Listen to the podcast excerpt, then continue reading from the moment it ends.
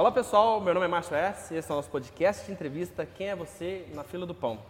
Do meu lado aqui esquerdo, ele que não entende nada do que o Djavan fala, Alan Coelho. Mas gosto de ouvir. Alan, você fica à vontade para dar um oi pro pessoal que está te ouvindo agora. Oi, gente, tudo bem? Eu voltei, tá? Se vocês ouviram aí alguns episódios eu tava, outros eu não tava, agora eu tô aqui de volta. Obrigado. Do meu outro lado, lado direito, tá ela que os homens e as mulheres querem beijar na boca, Cíntia Bezerra. Olá, pessoal. Nem tudo é verdade. a gente tá num lugar, eu peço já desculpa para você se está um pouquinho de eco, porque a gente não está em estúdio, né, por conta do, da pandemia. A gente veio visitar a nossa entrevistada, então está com um pouquinho de eco. Tenham paciência que vai dar tudo certo. Porque a gente tem que manter o distanciamento, né? Então tem que, tem que ir em lugares bem abertos. Isso, exatamente. Ou talvez muito fechados. o Alan prefere os lugares mais bem fechados, né, Alan? Sim, sim. mais aconchegante. Bom, de frente para mim, a nossa entrevistada é. Sabata Laís. Seja muito bem-vinda. Quem é você na fila do pão?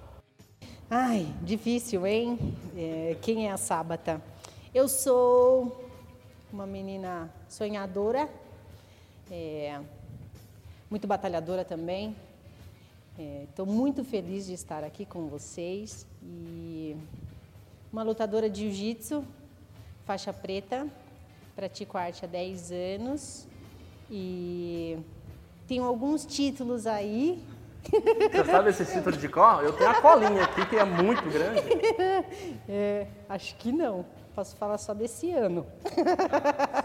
Fala pra gente algum deles. Ó, esse ano eu consegui lutar o europeu, fui campeã europeia e lutei o Curitiba e também fui campeã no Curitiba. Então foram esses dois campeonatos que deu para lutar em 2020, que era um, um ano que eu estava acreditando que ia prometer muito assim no cenário competitivo, né? Aí, mas, mas... me Mas ainda bem que eu tenho eu tenho dois dois contratos já de luta casada que é uma coisa muito importante também, porque é, como não tem competição esse ano, a galera tá toda parada, né? Então quem teve convite para luta casada tá ganhando aí na Mas frente, vai ter né? a luta esse ano? Vai, vai ter. Eu luto agora, já 25 já, já estou na, na, reta final da preparação ah, é, já. É, até o UFC também já já tá fazendo algumas lutas, porém sem plateia. Né? Exatamente, vai ser todo no pay-per-view. É, chama BJJ Stars esse esse evento que eu vou lutar. E vai ser todo no pay-per-view e tal. É bem legal. Vai ser bem legal. Vai ser bem bacana. E aí, só pra você que tá ouvindo a gente se sintonizar, é, vamos fazer uma lista aqui do que eu já peguei. Eu sei que a lista é grande, mas só pra gente ter uma noção. Faixa preta de jiu-jitsu, a Sabata Laís é.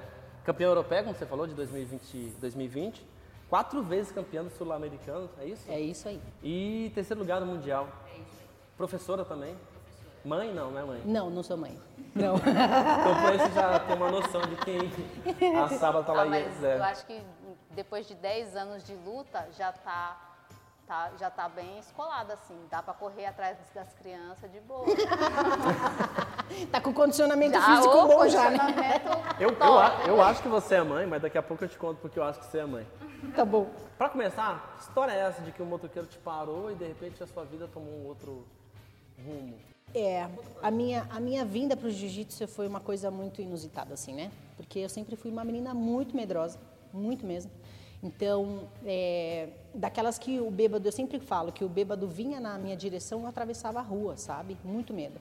E eu estava indo para a faculdade, estava indo para a faculdade mesmo, no carro, e um motoqueiro ficou em, do lado do carro fazendo um gesto obsceno e tal. E eu, dentro do carro, me amedrontou de uma forma aquilo que eu parei num posto de gasolina e nesse posto eu fiquei por 40 minutos ali parada e o motoqueiro também parou nesse, nesse posto. E eu com muito, muito medo, depois desse, desse tempo ele foi embora, aí eu caí em si. Eu falei, poxa vida, eu estou dentro de um carro, lógico que, eu não, que não é o certo né, a gente revidar, mas, poxa, por que, que eu estaria com medo? Né? Aquele momento eu falei, meu, parou, eu tenho que fazer alguma coisa que me dê autoconfiança. E imediatamente, na hora que eu voltei da, da, da faculdade, eu joguei na internet, é, defesa coloquei arte marcial para mulheres. E foi essa academia que apareceu, onde a gente está hoje. Qual o nome dessa academia? Chama Nautilus. A academia chama Nautilus, mas o centro de, de lutas aqui, onde tem o tatame, onde eu treino desde sempre, é da Ryan Grace. Então, eu vim para cá E estou até hoje. Então isso começou como, como um hobby, né? Como- não, na verdade, para minha autoconfiança. Confiança. Para minha confiança e isso foi tomando uma proporção na minha vida que eu nunca imaginei. Fazia faculdade, trabalhava com estética A faculdade era do que mesmo? de biomedicina. Bem diferente, né? Mas você, É. termi- você chegou a Não, terminar? eu larguei a biomedicina por causa do jiu-jitsu, porque eu não conseguia conciliar. Teve um, um tempo eu, eu larguei na no terceiro, no terceiro ano, porque eu não aguentava, tipo, ficar sem treinar. E eu, o tempo que me dava para vir treinar, eu começava a tomar pressão, né, tomar atraso de quem estava treinando direto. Então eu falava, meu, parei. Eu, eu quero viver disso. E nessa época, quando você decidiu largar a faculdade, você ainda não estava competindo. Já competia, Já competia. já competia. Já, já, eu sempre, sempre fiz esse, esse de trabalhar, estudar e competir junto, treinar, tudo esse misturadão aí. Quanto tempo demorou, mais ou menos, da- de quando você começou até quando você, come- você começou a competir? Ó, eu fiquei, eu só não competi na faixa branca. E essa faixa branca durou acho que seis meses. Então, na próxima faixa, que já foi a faixa azul, eu já comecei a competir. Então, não era tão profissional como é hoje, né? Mas eu já competia de vez em quando, ia para um campeonatinho ou outro. E, e- e a, e a vontade de, de treinar para ganhar sempre teve dentro de mim. Então, eu ia mesmo querendo ganhar, não era só para participar, não. Então, quando eu perdia, eu ficava muito nervosa, ficava puta comigo, né? Mas é que já que é pra apanhar, então vamos apanhar Justamente. e ganhar, né? Vamos bater nos outros para não apanhar. Né? Essa é a Vou lá, apanho até umas horas e ainda vou voltar sem, nada. É isso, é isso aí, é isso. Ô, Salvatore, aproveita e explica pra, pra gente que tá ouvindo as faixas do jiu-jitsu. Quais são? Como é que funciona essa, essa matemática aí? É, tem a faixa, a faixa infantil é, tem mais cores, né? Quando, a quando começa com seis anos ali tem umas, umas faixas intermediárias até chegar nessa faixa azul. Mas quando é adulto, são cinco faixas. É a branca, a azul, roxa, marrom e a preta. Então são cinco faixas aí. E essa fa- e essa e essa esse como é que a gente fala? Essas etapas não é o aluno quem, quem sabe ou tem uma cartilha que diz quanto tempo que a pessoa vai ficar nessas faixas. Esse é pelo seu desempenho. Então tem gente que demora 20 anos a pegar uma faixa preta, é, e, tem- e como eu, eu fiquei seis anos para pegar a faixa preta. É. Então, foram, é, foram seis anos. Então, é, depende, do seu, depende do seu desempenho. Depende da avaliação do professor, né? Como que você vem se desempenhando e tal. E é muito diferente também a, a avaliação do professor, hoje sendo professora, né? É, a avaliação do professor para um competidor, que é o meu caso, para um robista. Então, o robista vem treinar e não quer treinar direito, às vezes faz um treino e quer descansar. O atleta não, né? O competidor não. O competidor quer treinar todos os treinos e fazer mais no dia, enfim. Então, isso, isso o professor conta muito. Entendeu? Entendi, entendi. É, não, é que você tá falando dessa parte técnica, de faixa e tudo mais. E assim, é- é, explica um pouco dessa modalidade de luta e por que, que ela não faz parte dos Jogos Olímpicos, por exemplo. Ai, na verdade, é, o jiu-jitsu, como é que eu vou explicar? Ele vem, ele vem, né, da, da- do, do judô, ele vem da, da família Gracie, né, o Hélio quem, quem, quem mudou, na verdade, né, veio do Japão e tal, aí teve uma, uma, é, vou Evolução. é, é, não, eu vou, eu vou enxugar muito porque a história é gigante.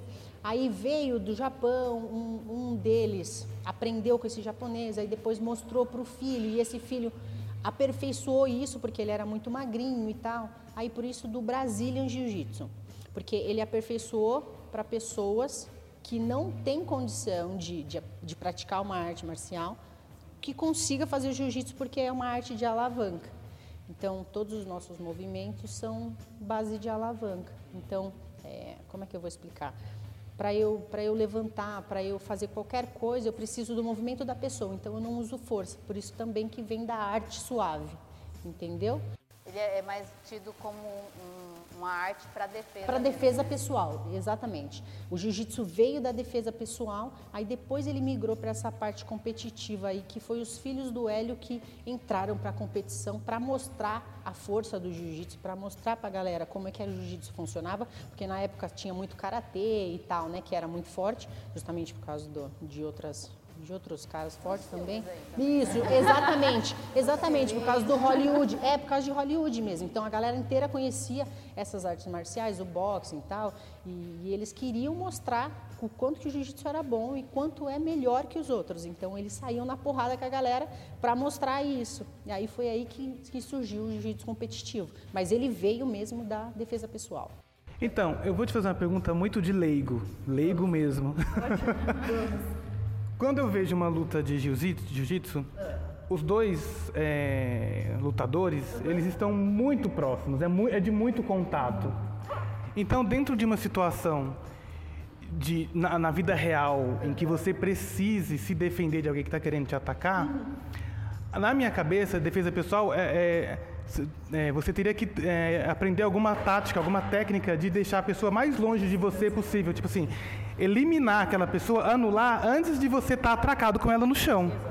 E, mas, na, na verdade, o jiu-jitsu é o contrário. Você tem que estar tá atracado com ela no chão, ou não? Sim, exatamente. É, a parte competitiva é isso.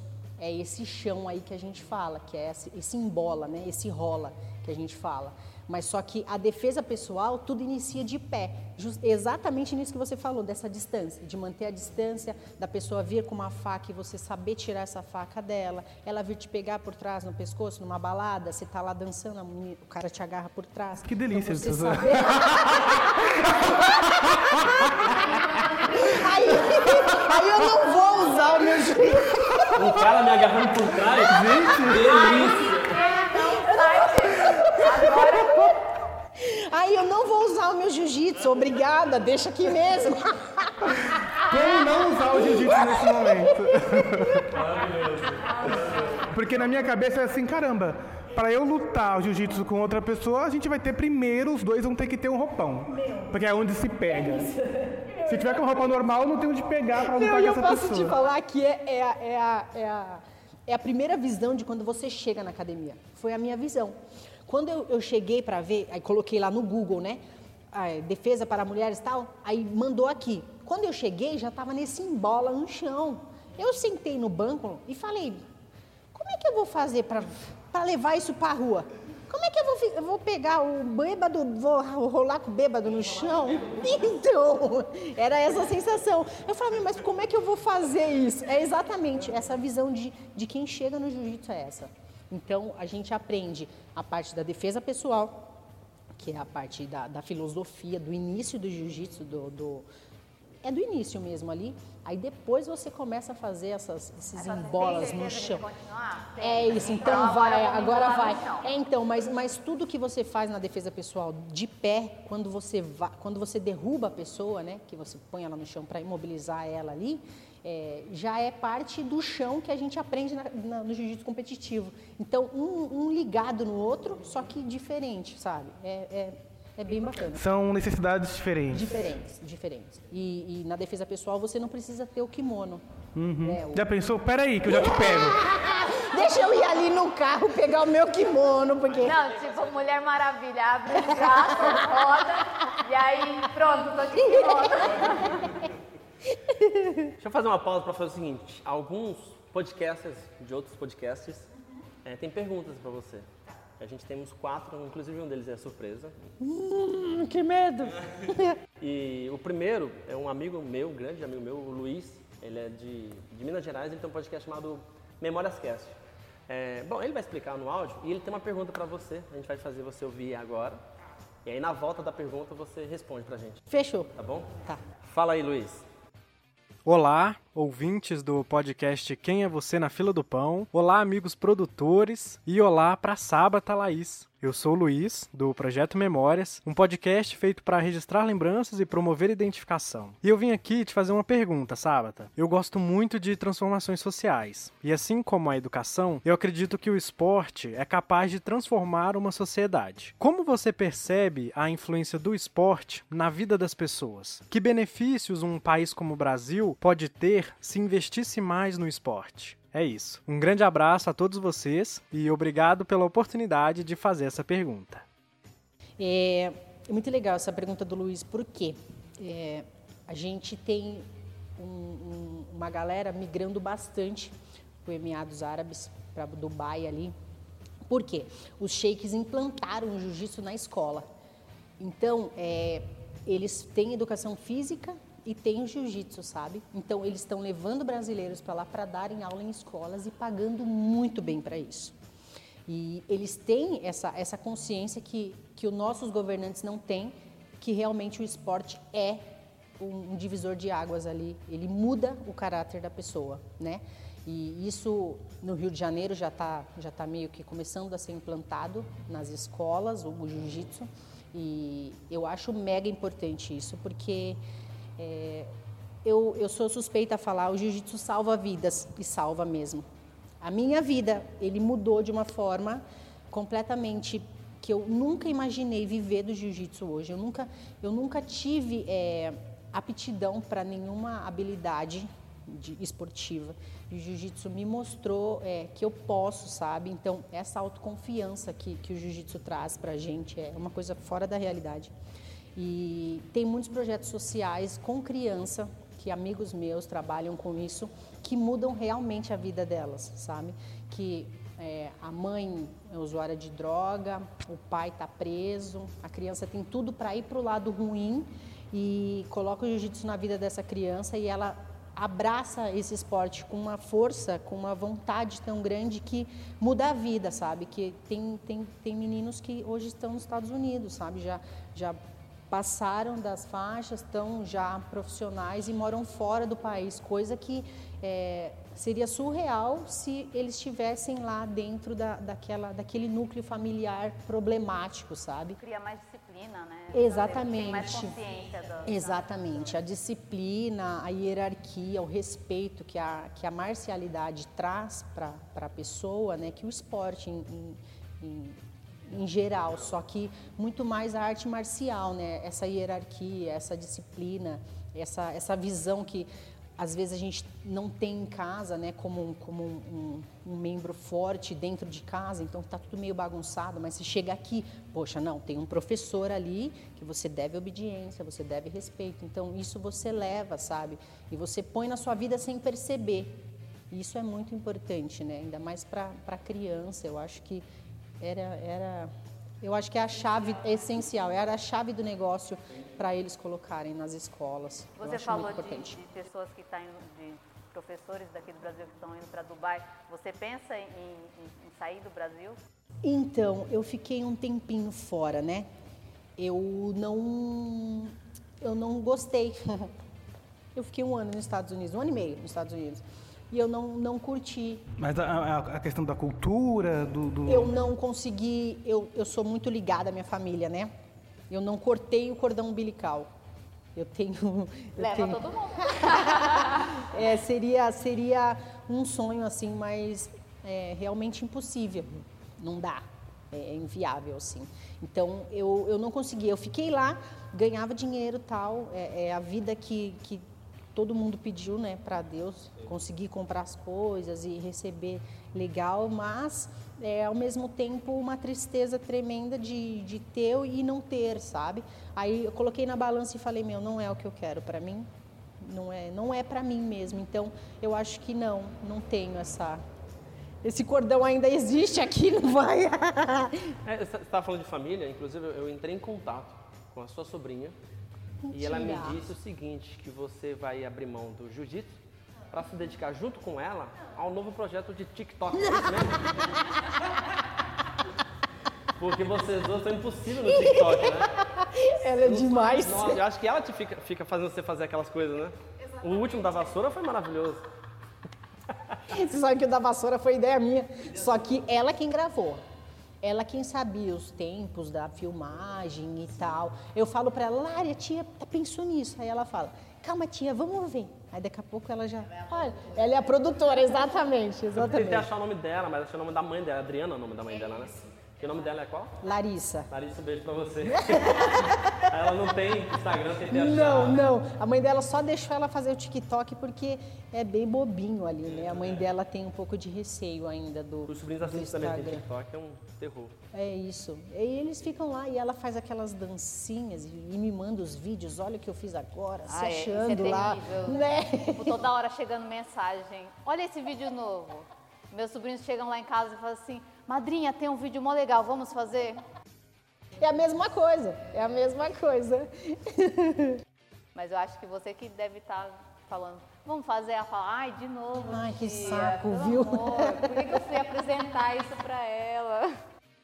Ô, Sábado, por que, que o jiu-jitsu, não, na tua opinião, por que, que não virou um esporte olímpico? Qual que é a explicação? eu acho que não é, não é viável assim para as federações de jiu-jitsu, né? Porque a partir do momento que o esporte vira olímpico, ele tem que ser cobrado muito barato, né? Nas academias e os campeonatos tem que ser muito barato. Então, eu acho que não é viável, não é legal para os donos de academia e para os donos de federação. Então, eu acredito que não vai virar esporte olímpico. E você acha? Queria o quê? Que não? Ou Não, que- como atleta é, é maravilhoso, né? Você conseguir viver mesmo do esporte e ter remuneração para isso é fantástico, né? Mas eu acredito que não, que não, não, que não vai rolar. Hoje você está muito bem resolvida, né? Bem colocada no mundo do jiu-jitsu e tal. Mas em algum momento nessa jornada você pensou em desistir do jiu-jitsu como esporte? Então, eu nunca pensei em desistir, por quê? Porque a gente fala, parece meio clichê assim, mas o jiu-jitsu é meio lifestyle, sabe? Você leva a, a arte como, como para a vida mesmo, como estilo de vida. Então, é, se você vai, não deu certo na competição, você vai continuar é, fazendo, praticando o esporte, sabe? A parte da competição, é, eu sempre gostei muito, mas também é o que eu falo, o jiu-jitsu acontece uma como é, é muito mágico assim na minha vida, porque eu não quis praticar jiu-jitsu, aconteceu de eu vir para cá. A parte competitiva aconteceu de eu querer começar e aonde eu estou hoje, hoje, hoje eu estou em sétima do mundo. Eu sou do ranking sétima, eu sou sétima do mundo no ranking. Então, é tudo isso foi acontecendo gradativo, sabe? Eu nunca corri atrás da de, lógico, a gente trabalha muito, treino muito para isso, né? Sempre sempre quis estar ali no meio dessa desse embola das melhores do mundo ali. Isso eu sempre isso eu sempre quis para mim. Só que foi acontecendo naturalmente, sabe? E mesmo você já estando tanto tempo na, na luta, ainda há preconceito pelo fato de você ser mulher e até mesmo pelo fato de não só ser mulher, você ainda dá aula. Tipo, como que, que os seus alunos né, lidam com isso? Meu, é engraçado, porque teve uma passagem agora que um aluno veio de outra, de outra academia, veio treinar comigo por causa do horário da academia dele, ele veio treinar comigo.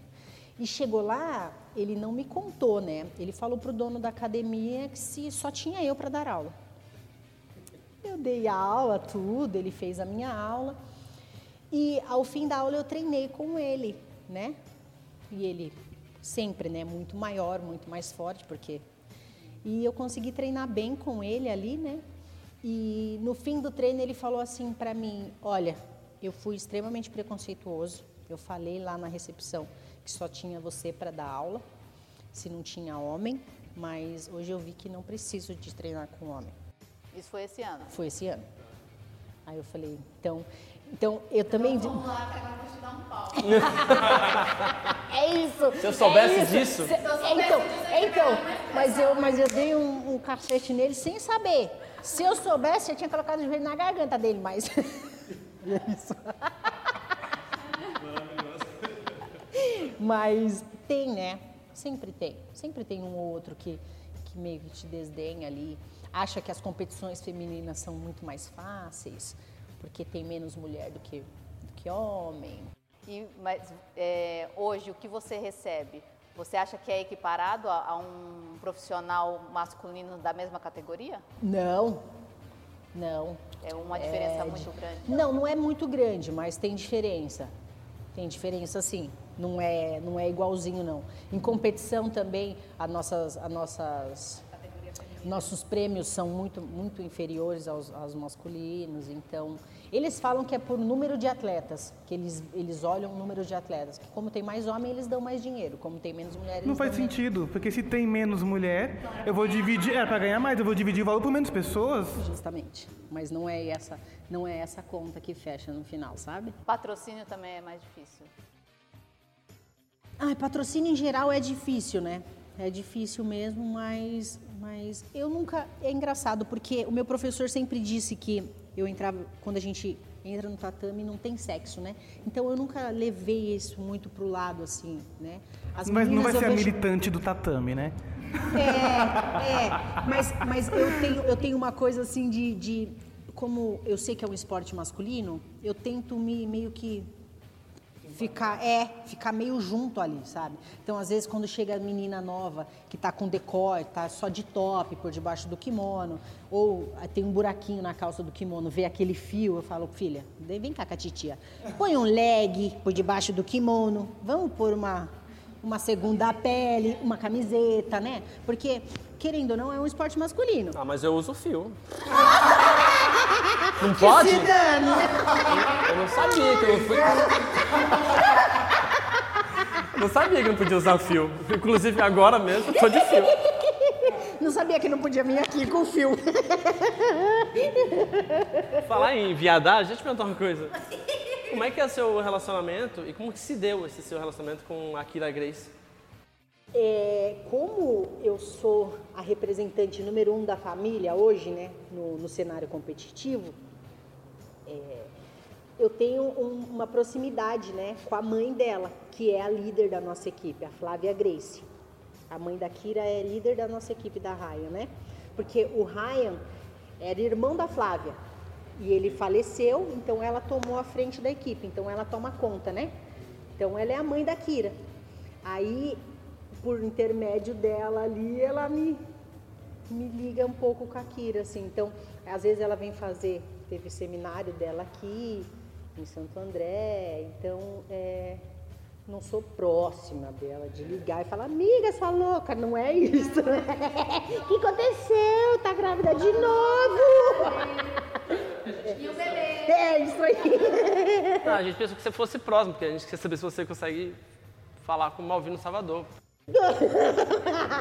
Ah, Aliás, seria o nosso próximo convidado, né? Se você conseguir fazer essa ponte aí pra gente. Não, Eu, tava, eu, eu- eu ia falar mais pelo beijo, não, Mas mas pode ser. pode ser só uma, uma conversa, mas depois, Depois, se ele quiser. A gente, nós três aqui, a gente topa ficar com Eu ele. vou falar com ele, fica tranquilo.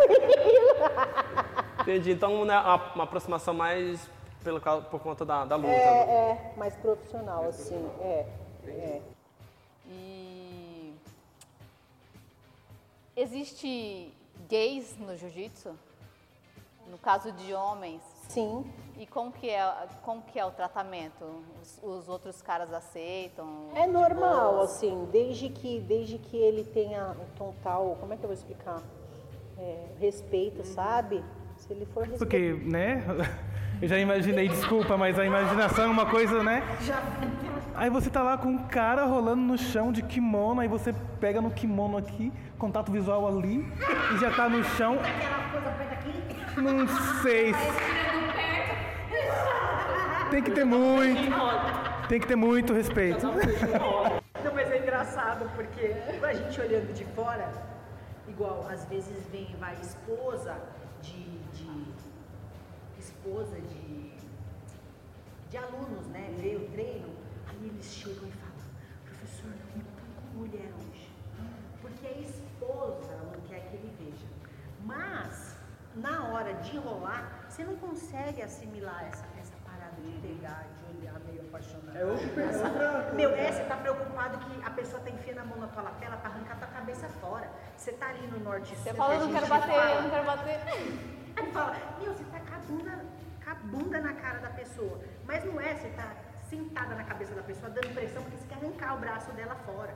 Então você não consegue assim. Acho que meio que aciona um instinto, né, de tentar se livrar. Se defender. É. Fica com essa pegada, essa, esse É, pensamento. não dá pra pensar. Essa, essa, essa, essa coisa louca, não dá pra pensar. Você nunca viu a essa, essa coisa louca. Não, a minha história com a luta. É bem rápido, desculpa, gente, eu não sou, não sou entrevistado. Mas meu pai cismou, chegou um dia, vocês vão fazer capoeira sim. Mentira! E vai Alan veio da começar. Bahia, entendeu? E Aí vai já começar tal dia. Eu falei, que inferno! Não quero. Chegar lá, eu fiz uma semana de capoeira. Gente, não tinha condições. Não dava. O aquecimento, eu morria no aquecimento, sim, sabe? Aí chegou um dia lá que teve uma confusão, uma escola foi visitar outra e saiu uma pancadaria. Nesse dia eu gostei, porque teve uma adrenalina diferente, mas eu falei, ah, não quero. Ah, essa no din Ah, eu nunca mais. Pode ser que hoje em dia, talvez contra a cabeça, mas é uma questão de hobby, né? Também, sei lá. Mas eu não voltaria a fazer, não. Ô, ô Sabata, o próximo convidado, participação especial, né, que é do podcast, na verdade a próxima, são duas mulheres, duas meninas, a Cris e a Simone, elas fazem um podcast que eu adoro, cara, que é o Fake Nuas. Elas ligam uma pra outra e trocam uma ideia. E aí eu falei assim, pô, Cris, mas que, qual que é o combinado? Eu falei, cara, não tem combinado, a gente combina o primeiro tema, o resto vai embora. E é legal porque o papo delas é gostoso. sabe? Elas falam de coisas absurdas, coisas muito interessantes. E é 20 minutinhos de, de conversa. É muito bom. E aí elas também. Uma pergunta pra você. Tá bom. Tá bom? Vamos ouvir o que, que elas têm. Olá, ouvintes do Quem é Você na Fila do Pão. Eu sou a Cris, do Fake Noas, e eu e a Simone temos uma pergunta para Sábata. Fala, Simone. Oi, Sábata, aqui é a Simone do podcast Fake News e a gente estava querendo saber como é que você está fazendo para ir à luta nessa pandemia. É. Então, essa tá, tá complicada. Por quê? O meu, o meu ritmo de treino é muito intenso, né? Eu treino normalmente de duas a três vezes no dia. Então, às vezes eu tenho preparação física e treino dois, duas, dois treinos de jiu-jitsu. Então, estando em casa, a gente tenta treinar, né? Tenta se manter, mas tá bem difícil, é difícil. Mas como eu tenho a luta marcada agora, dia 25, eu tenho um amigo que está abrindo o tatame dele só para mim, para ele e uma amiga fazer os treinos que eu preciso para lutar, né? Então é assim que eu estou me mantendo. Estou fazendo a parte física em casa, estou vindo aqui na academia fazer musculação, fazer a preparação física em casa e nesse, e nesse tatame desse meu amigo aí. É assim que eu estou me mantendo, mas por conta da luta que eu tenho marcada, porque senão eu estaria só em casa, treinando, fazendo a, a parte física em casa, pulando corda, enfim, esse, essas coisas, porque se eu não tivesse, se eu não tivesse motivação mesmo, que é, né, a luta marcada já, eu estaria treinando Pra quando normal. mesmo que Dia tá? 25 agora já. Agora mês- já? Agora, mês 7. Falta De modo geral, assim, quando eu tava no, no ritmo normal e agora, como é que é a tua rotina de treino, de segunda a sexta? Eu treino, ó. De, de segunda a sábado. Eu só descanso domingo mesmo. Eu treino. De segunda, faço preparação física e treino jiu-jitsu. Aí na terça, eu treino crossfit e faço jiu-jitsu. Aí na quarta, eu treino segunda, quarta e sexta, preparação física e jiu-jitsu. Terça, quinta e sábado, crossfit e jiu. Então eu treino Gil todos os dias e eu intercalo a preparação física e o crossfit. Crossfit é outra, outra paixão também, eu gosto. Não, o Alan foi fazer crossfit, é ridículo. Ai, maravilhoso, maravilhoso. Você sai sem saber o rumo da sua casa. É, é, é muito bom, muito bom. E eu fiz é, ainda com o joelho recuperando que eu quebrei, mas, meu, assim que eu tiver condições e o mundo voltar ao normal, eu vou querer voltar a fazer de novo, porque é muito, muito bom. Não, e, e o Alan é tão ridículo que ele saiu de lá jurando que o corpo dele já estava todo definido, com uma sessão. Mas tava, porque é uma, é uma genética muito boa. Meu, na hora, assim, uma semana, eu falo, nossa, o que tá acontecendo? Exatamente, mas é, é- é bem, é bem puxado, bem puxado. E o legal do, do, do CrossFit é porque quem, quem, quem tá lá há dois meses, quem tá lá, quem chega hoje, faz a mesma coisa, todo mundo junto e tal. É isso. Uma curiosidade, é, quais são o- o- os machucados, digamos assim, ferimentos, sequelas típicas da luta jiu-jitsu. Porque eu imagino que o boxe é supercílio aberto, é, é sei lá, maxilar quebrado, não sei. Demência. Geralmente, quais são. É, gente, o- eles levam tanta porrada na cabeça que, que eles ficam dementes. quais são, assim, a- os ferimentos típicos do, do, do jiu-jitsu? Todo jiu-jiteiro a gente fala que tem o joelho fudido, o ombro ferrado, porque a gente toma muita chave, né? E quem quer, quem quer bater e arregar? Não quer, né? Aí vai, vai, vai. Aí vai, vai, vai, vai até o final, prá, quebrou, cotovelo, Nossa, né? porque então se a pessoa não pedir arrego, quebra. Quebra. Porque a gente não tem ideia, né? A gente aplica o golpe e tá segurando o braço. Aí você tem as técnicas para chegar nesse, nesse bater. Mas você está fazendo, você não está sentindo. Às vezes a pessoa é mais alongada. Então, às vezes a pessoa é mais alongada, a mulher é mais alongada que homem e tal. Então você estica o braço, você não sabe se está pegando ou não. A pessoa que tem que falar, deu, né? Parou, ou tá, já acabou, Fazer chega. igual meu sobrinho, quando ele era pequenininho, aí eu brincava de luta com ele. Aí eu falava, aí eu segurando, ele falava, mãe, mãe. Falava, pede água. Mãe, eu quero água. É tipo isso. Tem que pedir água mesmo. E aí você, vo- quando chega nesse ponto da pessoa não desistir e você continua segurando, dá pra ouvir o crack do... Dá. Estala. Você sente o estalo. Às vezes mesmo você faz a, a posição mais forte. Tem amiga minha mesmo que treina comigo direto. O bracinho dela faz. Tró! Aí eu falo, ai, caramba, quebrou! Aí ela faz, né? Acho que não. Ô, ô Sábado, a gente tem mais um último áudio Vai. de um outro podcast. Esse é o BJJ Bump. Ah, Lael! Lael. Que lindo! Pra quem não fez o Wizard, B quer dizer Jiu-Jitsu e JJ quer dizer Brazilian. Ah, tá. Em, em japonês. Que é o contrário, né? Entendi. Então, o Léo tem, um, tem uma, Ah, que uma bonitinho. pergunta pra te fazer. Vamos lá. Fala minha amiga Sábata e toda a galera do podcast Quem é Você na Fila do Pão. Meu nome é Lael Rodrigues, eu tô aqui só passando para falar com vocês, participar especialmente desse podcast. Muito bom estar falando com vocês e eu tenho uma pergunta para minha amiga Sábata. Sábata, você é do jiu-jitsu, você tem sido uma representante fantástica do nosso esporte, fazendo um belo trabalho e mesmo assim ainda enfrenta muitas críticas, muitas dúvidas sobre o seu trabalho. Como é que você se posiciona quando as pessoas duvidam do seu potencial, mesmo você já tendo provado o quanto você é boa, o quanto você é capaz, ganhado? E além de tudo, eu tenho mais uma pergunta de brinde, que é: como é que você faz para lidar com as adversidades que eu sei que você tem enfrentado bastante aí na sua carreira profissional?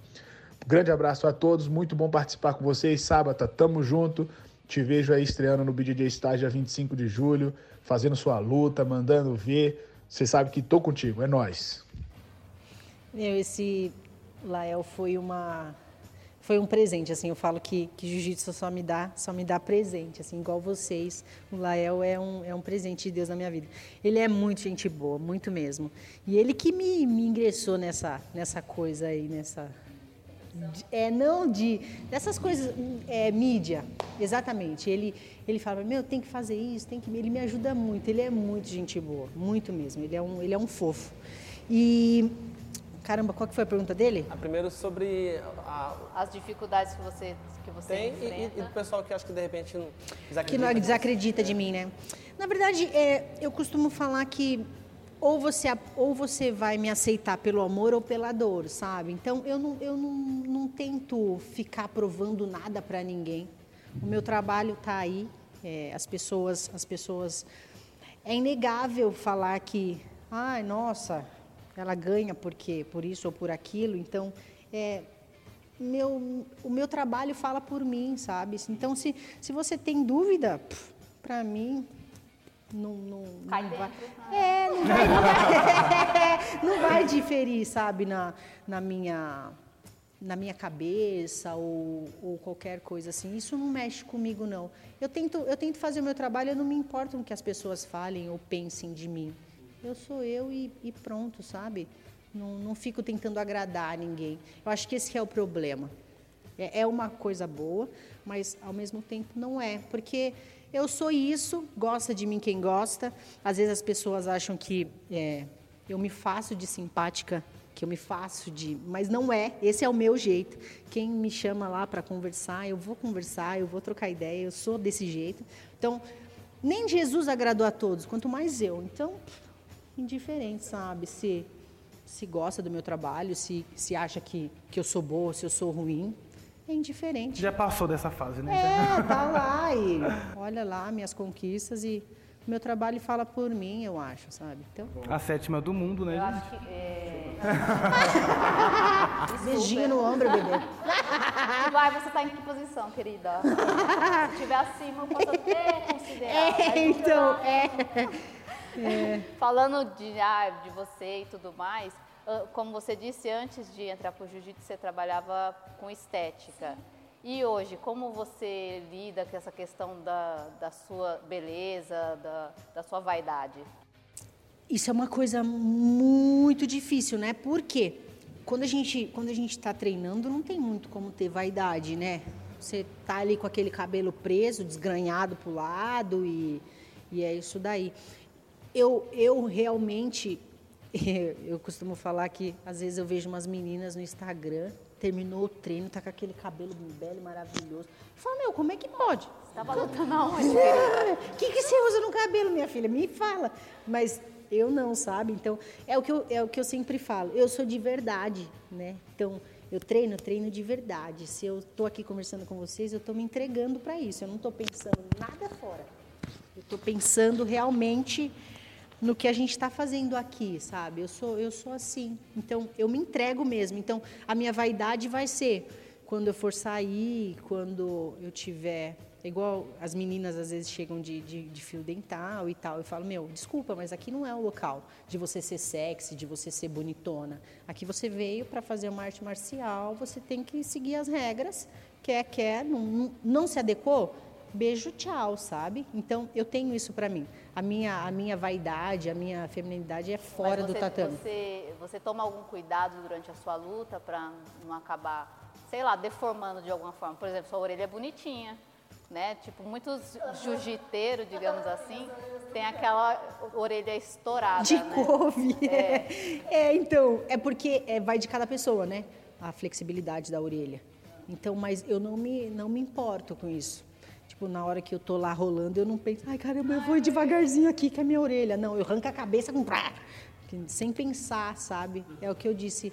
né, eu me entrego mesmo, eu não, não, não penso. Acho que pode sofrer as consequências depois, mas na hora não. É. A gente tá acabando. Ah, não acredito! Passou muito rápido. Rápido! Isso é bom, isso é bom. Tenho duas Então, perguntas não, ainda. vamos fazer perguntas rapidão, as que faltam, que eu acho que é importante, e aí você responde rapidex. Primeiro é o seguinte, qual foi, em competição, qual foi a maior vitória sua que você lembra com muita felicidade e qual foi a maior derrota no sentido de frustração? Nossa, que frustração que foi. Ó, teve dois campeonatos. Agora o europeu para mim foi o ápice da, da conquista, porque eu tinha sofrido um problema nos Estados Unidos. Então, é, a, a viagem para fora, eu estava com medo disso e tal, achei que isso fosse me atrapalhar na competição. Não, eu consegui bloquear, então o europeu foi o ápice do, do, do negócio para mim. E o brasileiro do ano passado, que eu perdi na final do absoluto, porque é, eu, me, eu me, me comovi com aquela estrutura toda me olhando numa final de absoluto. Então eu travei. Então foi isso, as duas. É, você já teve que usar o jiu-jitsu fora do... Não, nunca precisei, não. A partir do momento que eu comecei a fazer o jiu-jitsu, depois de um tempo eu percebi que nem homem mexe comigo na rua mais. É, acho que é o jeito de andar, eu não sei. Os outros falam, "Viu, você faz alguma coisa? Então, Mas Até ligada a isso, né? Tipo aquelas mulheres muito masculinizadas, sabe? Grandonas e tudo mais. Você acha que é para ganhar mais respeito ou para pôr mais medo nas adversárias? eu acho que é pra pôr medo nas adversárias. Chega lá daquele jeito brucutuzão e fala, meu Deus! Bem rapidinho. É, você já viu ou aconteceu com você é, é, de algum namorado tentar é, impedir que, que que a, a sua parceira participe da luta ou, ou porque acha que não é, não é adequado ou não? O- Ah, os caras sempre- aceitam sempre- geralmente? Não, sempre tem, né? Na academia mesmo. É, às vezes as meninas vêm, tão empolgadas e tal, aí some. Aí você fala, meu, por que, que você sumiu? Caramba, né? Porque mulher, homem é muito constante, mulher é inconstante na arte marcial. É porque por isso que é muito difícil ter mulher faixa preta, porque qualquer problema tira elas do foco. Então, teve problema em casa, elas param de treinar, elas, elas não colocam como objetivo, sabe? Então, é, aí você liga ou você manda mensagem: Meu, o que aconteceu? Sumiu tal. Ah, não, o fulano de tal tá me enchendo o saco, não quer. Mas para homem também acontece. A com... Exato. Não vai. Vai rolar comigo em casa. Lá você não rola, não. Então, às vezes, às vezes os, os caras chegam falando pro professor, né? Ah, não me põe para treinar com a fulana de tal hoje, porque minha esposa tá aí. Então, isso vai um pouco também do jeito que o cara leva isso para casa, sabe? Falar, meu, é isso, eu faço uma arte marcial, é isso. E eu vou vai lutar lá com mulher e com é, homem e pronto, Exatamente. Você gostando ou não, Tipo, tá é vendo isso. esse olho roxo? Foi uma mulher. Você não namora, né? Namoro. Você namora? Meu professor. É mesmo? Verdade. Ah, eu já pedi pro pessoal mandar nudes no seu direct que você ia avaliar um por um pra ver ali. Pode mandar, não tem problema, mesmo Eu namorando. espero que ele não ouça esse podcast. Você vai apanhar sozinho, porque eu não falei minha capoeira não evoluiu, você viu, né? E ele é pequenininho, viu? Você vai. É. É, mas ele bate. Ba- bate. Ele é professor dela, Marcos. Bateu, meu coração bate. Ele espanca, né? Sabatanês, muito obrigado pelo, pela entrevista. Você é maravilhosa. Enfim, vou, vou ficar rasgando vocês aqui, porque você é realmente maravilhosa. Eu queria que você fizesse sua conclusão final, seu comentário final, pra gente terminar. Ai, é tão triste, passou tão rápido, né? Eu adorei. Eu acho que pode ter a parte 2. Pode ter. Eu, eu acho muito que pode ter. Então, mas eu estou muito feliz de estar aqui com vocês. Tô, fiquei muito feliz com o convite. É, e é muito bom isso que aconteceu, por quê? O- a mídia do jiu-jitsu só vende para o jiu-jitsu. Então, isso que você falou para mim no início, antes de, da gente começar, de vocês levarem essa pessoa desse mundo para fora dele, é fantástico isso de vocês. Parabéns pelo, pelo projeto, de verdade. É muito foda. Porque a gente só vende. A gente, o Lael fala muito disso também, porque a gente só vende para jiu-jiteiro. Então, as pessoas do jiu-jitsu me conhecem, outras pessoas não me conhecem, porque não consomem a mídia do jiu-jitsu justamente por não entender esse embola. O jiu-jitsu não. porque os campeonatos do jiu-jitsu não, é- não é tão assim, tipo, que nem Olimpíadas, você vê o judô, você vê tudo mais na televisão normal. Agora, Sim, então, mas o jiu-jitsu ainda não é, não tem como a pessoa leiga entender o jiu-jitsu justamente por esse embola, é muito embolado, não entende posição. Então, é muito difícil a venda, né, do, do, do jiu-jiteiro para fora disso. Então, eu agradeço imensamente vocês por terem me. É A gente que agradece a sua é disponibilidade. Isso é verdade mesmo, porque assim, quem vai te ouvir é o pessoal evangélico, o pessoal da Polícia Federal, o pessoal Federal que mais vai não? Márcia, é militar. polícia no geral, Polícia. o pessoal do, do rap, do forró. Esse pessoal com certeza vai te ouvir. Que é o pessoal que já, já, já Que tá já com a gente. consome vocês. Que é o pessoal que a gente já entrevistou, né? Cíntia Bezerra, por favor. Então, gente, quem quiser encontrar a gente, a gente está lá no quem underline é você na fila do pão, tudo sem acento. E eu tô no Cintia SB. Ah, enfim. Eu tô no arroba petulante. Ah, jura? Eu não acredito! E é isso. Pra quem quiser ver as fotos, os vídeos do, do, do- do- dessa entrevista, dos, dos bastidores dessa entrevista, tá lá no nosso Instagram. Tá tudo lá. É, pessoal, muito obrigado pela paciência de todos. É, agradeço mais uma vez a Sabata Laís, Alan, Cíntia. Uma salva de palmas para a Sabata Laís a gente se vê por aí. Um abraço, pessoal.